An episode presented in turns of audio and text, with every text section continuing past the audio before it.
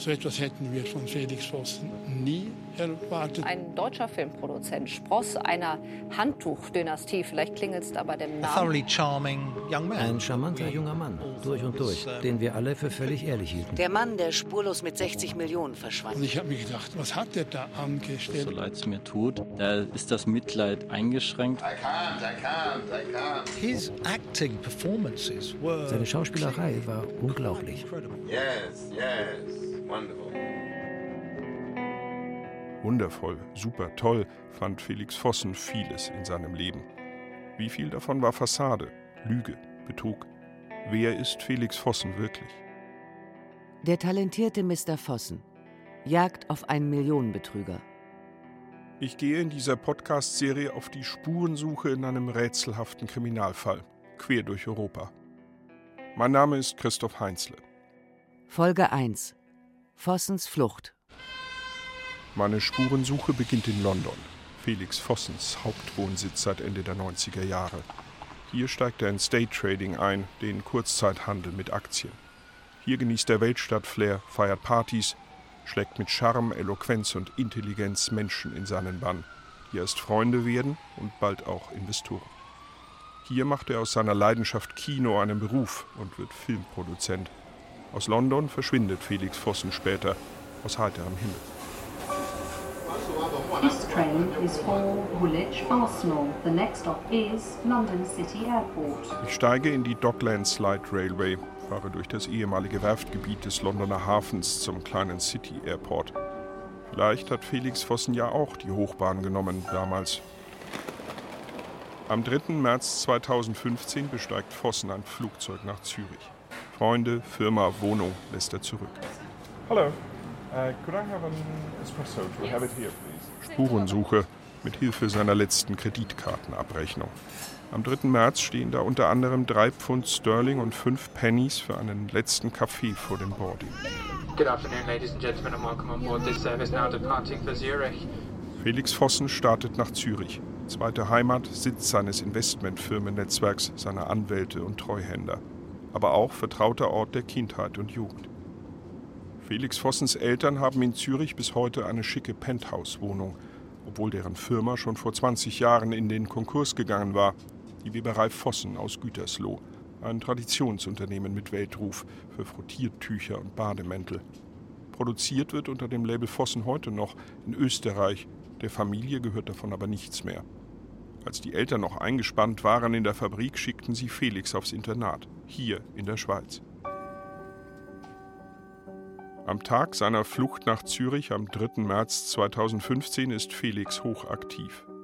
Gleich drei Tickets für mehr als 800 Pfund bucht er bei Swiss International Airlines, lese ich in seinem Kreditkartenauszug. Flugdaten und Ziele stehen da nicht. Sind sie für ihn selbst oder für andere? Vielleicht steigt Felix Vossen ja zunächst im Airport Parkhaus in ein Auto, in einen Mietwagen, so wie ich auf meiner Spurensuche.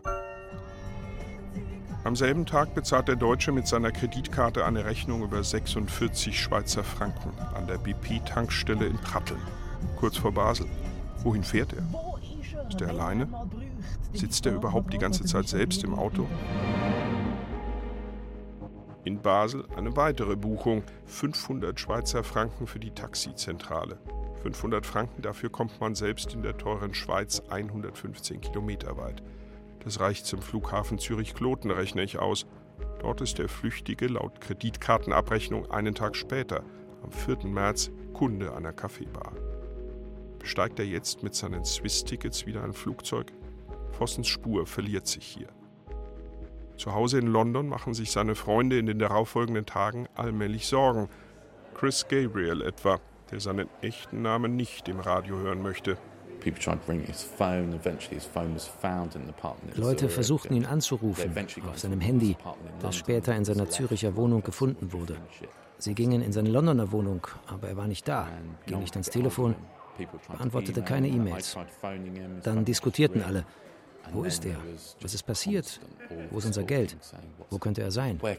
Some of the other investors managed to persuade the security staff to let them into the flat. Einige andere Investoren überredeten die Wachleute, sie in die Wohnung zu lassen, um zu checken, ob da eine Leiche lag. Felix war verschwunden und wir machten uns Sorgen um ihn. Als wir feststellten, dass er nicht in London ist, informierten wir die Behörden in der Schweiz, damit sie in seiner Züricher Wohnung nachsehen, ob er dort lag, ob er vielleicht zusammengebrochen war. Richard Hunter, wie er genannt werden will, kennt Vossen seit 2002. Der inzwischen pensionierte Geschäftsmann hat mit dem jungen Deutschen gefeiert, gegessen, Urlaub gemacht auf Hunters Yacht, zusammen mit deren Frauen, Freundinnen und Freunden. Der Engländer hat bei Vossen investiert, hohe Summen. Immer war alles gut gegangen, nie gab es Anlass zu zweifeln. Ich stehe mit Richard Hunter in der German Street nahe dem Piccadilly Circus vor Felix Vossens letzter Londoner Wohnung. Hier besucht Hunter ihn fünf Tage vor seinem Verschwinden. Er will Felix ins Gewissen reden, erzählt er, denn ein anderer Freund und Investor hat Probleme. Eine vereinbarte Auszahlung ist überfällig. Felix reagierte sehr entspannt, wischte meine Bedenken zur Seite und sagte, es gebe einfach Komplikationen bei Überweisungen und alles würde geklärt, es gebe keinerlei Grund zur Sorge und ob ich noch einen Kaffee wolle. Erst später erfuhr ich, dass Felix unmittelbar vor unserem Treffen jemand anderen am Telefon abgewimmelt hatte, der ebenfalls Geld von ihm wollte. Und mich begrüßte er nur kurz darauf und bat mich in die Wohnung, als wäre alles in Ordnung. Hunter und anderen dämmert es nach Vossens Verschwinden allmählich. Sie hören, dass der Deutsche eine Lagerhausfirma kurz vor der Flucht beauftragt hat, persönliche Dokumente aus seinem Lagerraum zu schreddern. Dann meldet sich Felix bei einigen Freunden mit kryptischen SMS-Nachrichten. Am 19.03., gut zwei Wochen nach seinem Verschwinden, simst er seiner Ex-Freundin Sophia. Es tut mir sehr, sehr leid. Ich wollte dich oder andere nie verletzen und dachte, ich könnte es am Ende wieder in Ordnung bringen. Aber es wurde nur immer schlimmer und schlimmer. Ich versuche einen Weg zu finden, wie ich die Dinge besser machen kann. Noch weiß ich nicht wie. Ich habe so viele Menschen enttäuscht.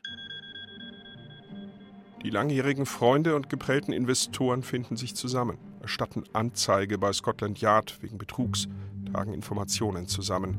Sie finden dabei immer mehr Hinweise auf Unregelmäßigkeiten und Widersprüche. Im Oktober 2015 eröffnen sie die Jagd auf ihn. Mit einer eigenen Internetseite fossenmanhunt.com und einem professionell produzierten Fahndungsvideo. Felix. Viele von Vossens Freunden sind aus der Medienbranche. Sie verstehen das Spiel mit Bildern und Emotionen. Die Polizei in Großbritannien, der Schweiz und den USA suchen mit Haftbefehl nach dir, Felix. Welchen neuen Namen trägst du jetzt und wie siehst du jetzt aus? Lass dich genau ansehen. Du bist immer noch klein und stämmig, oft ein bisschen übergewichtig. Aber diese sichtbaren Merkmale werden schwer zu verbergen sein. Diese breite Nase, die immer schniefte, und die tiefe Furche auf deiner Stirn. Und dann diese zwei Reihen auffällig kurzer Zähne. Das Video liefert einen Steckbrief mit Bildern und Tönen, privat mit Handys aufgenommen. Felix beim Jagdausflug, Felix im Urlaub, Felix auf Partys von Freunden, Felix vor seinen Computern beim Aktienhandel. We did okay actually today. Lovely. Oh my goodness, 4214, that's massive. Wenn du diese Bilder siehst, Felix, was fühlst du da? Angst? Einsamkeit? Oder vielleicht eine Taubheit, die wir nie verstehen könnten? Fossenmanhunt.com versucht Druck auf den Flüchtigen auszuüben und an das Gewissen potenzieller Informanten zu appellieren. Felix Vossen, Felix Vossen muss gefunden werden. Was uns passiert ist, darf niemand anderem passieren. Wir müssen diesen Mann seiner gerechten Strafe zuführen. Können Sie uns helfen, ihn zu finden? Fast ein Jahr bleibt Felix Vossen verschwunden, der intensiven Suche seiner Opfer und einem internationalen Haftbefehl zum Trotz. Am 15. Februar 2016, fast genau zwölf Monate nach seiner Flucht, wird er in Spanien verhaftet. Aus Zufall. Bei einer Straßenpatrouille in Valencia fiel einigen Polizisten ein Mann auf, der sehr nervös wirkte und versuchte sich von der Polizei zu entfernen. Sie hielten ihn also auf und verlangten nach seinen Papieren.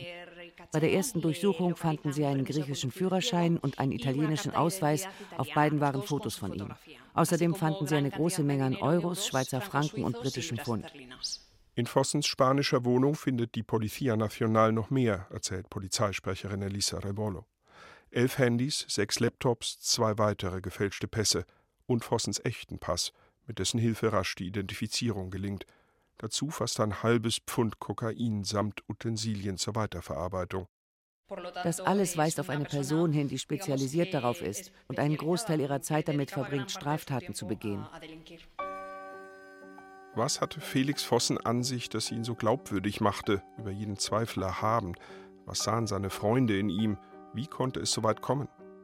Der Untersuchungshäftling Vossen selbst reagiert nicht auf meine Interviewanfrage. Auch seine Anwälte und seine Familie wollen keine Fragen beantworten. So setze ich meine Spurensuche in London fort. In der Victoria Station besteige ich einen Regionalzug nach Surrey. Hier auf dem Land lebt Chris Gabriel. 2003 lernt er Felix und seine Freundin Sophia bei einem Abendessen in London kennen. Der Anfang einer wunderbaren Freundschaft, erzählt er mir. Oh, Wir dachten, oh, das ist ein großartiger Kerl. Er war sehr herzlich, sehr freundlich. Wir hatten einen Riesenspaß mit ihm, wir lachten wahnsinnig oft. Er war sehr interessiert an einer Menge Dingen. Technik, Computer, Autos, obwohl er kein Sammler oder Autofreak war. Oft sprachen wir über Aktienhandel, Gelegenheiten zu Geschäften und so. Auch über das Leben, über Beziehungen, Heirat und Kinder? Ja, all das. Er war der Typ, mit dem du praktisch über alles reden konntest. Und du fühltest dich sehr wohl dabei, hattest keinerlei Grund, es nicht zu tun. Felix zeigt seinen Freunden, womit er sein Geld verdient. Aktienhandel zu Hause als Daytrader am eigenen Börsenterminal mit Hochgeschwindigkeitsleitung zur New Yorker Wall Street. Die Jagd nach dem schnellen Profit. Kaufen und nach wenigen Minuten wieder verkaufen. Mit Gewinn natürlich. Felix kann das, ist erfolgreich, zumindest erzählt er das. Seine Freunde glauben ihm und investieren. Manche im Lauf der Jahre all ihr Erspartes. Das war eine simple Gleichung. Ein gescheiter Mann, der viel über Börsenhandel weiß, gute Profite macht. Investoren bekamen versprochene Rendite, er bekam Provision. Er sagte, oh, ich habe die letzten neun Jahre nie einen Penny verloren. Man dachte, oh, ziemlich gut. Und man glaubt ihm das. Chris Gabriel war immer fasziniert von Fossens Talent.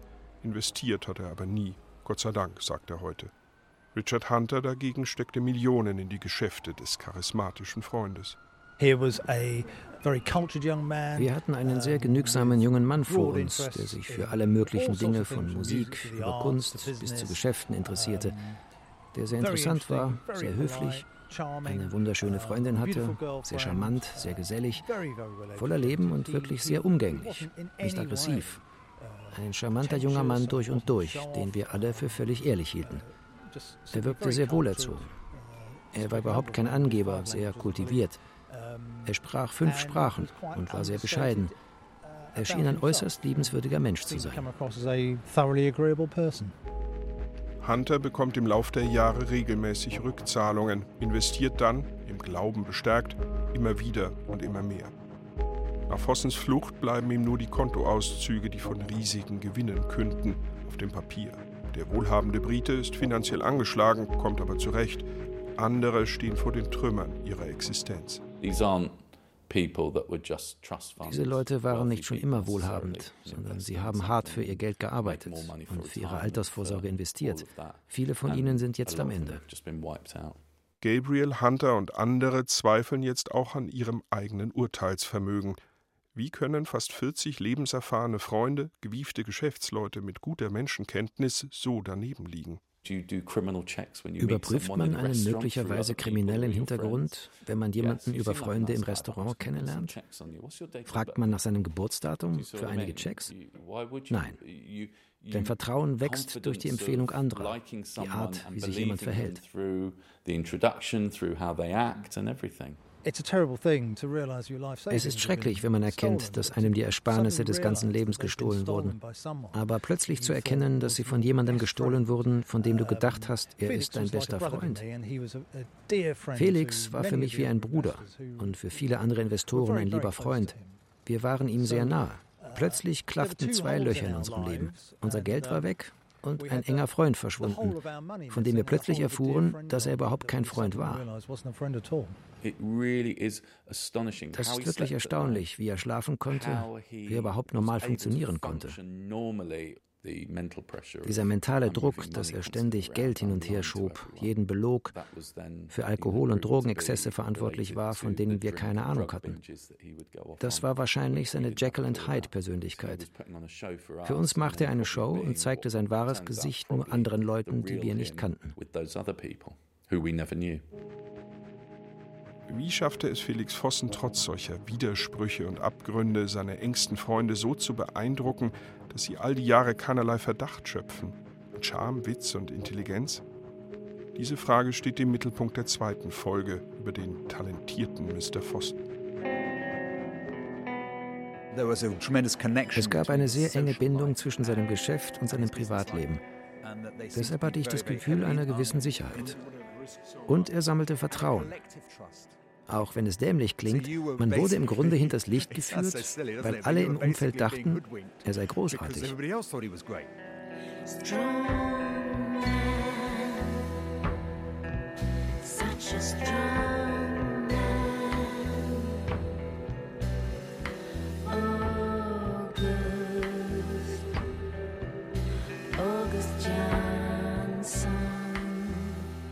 Der talentierte Mr. Vossen Jagd auf einen Millionenbetrüger. Eine Podcast-Serie von Christoph Heinzle. Mit Christoph Heinzle, Thilo Werner, Nina Petri und Uli Plessmann. Technische Realisation Rudolf Grosser, Christian Alpen und Angelika Körber. Regie Nikolai von Koslowski. Redaktion Christiane Glas. Eine Produktion des Norddeutschen Rundfunks 2016.